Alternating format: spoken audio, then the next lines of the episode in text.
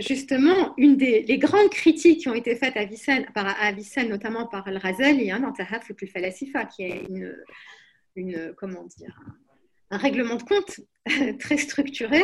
L'un des points de ce règlement de compte, c'est ça. C'est comment tu peux dire que Dieu ne connaît pas le particulier.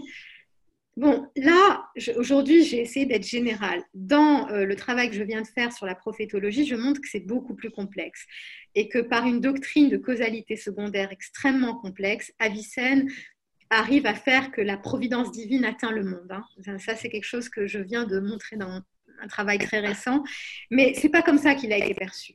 Voilà. Et, justement, Razali est, un des grandes, une des grandes choses, c'est ça, la résurrection et ça.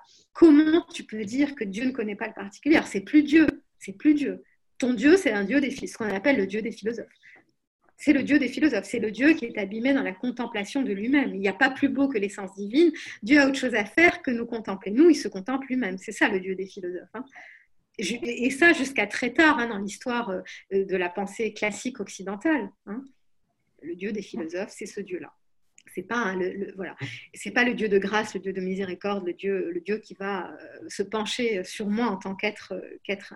Et, donc justement, euh, Avicenne sera très attaqué là-dessus, très très attaqué là-dessus. Donc on, ne peut pas, voilà, j'ai fait une lecture qui est un peu différente, mais il a été reçu comme ça et très attaqué.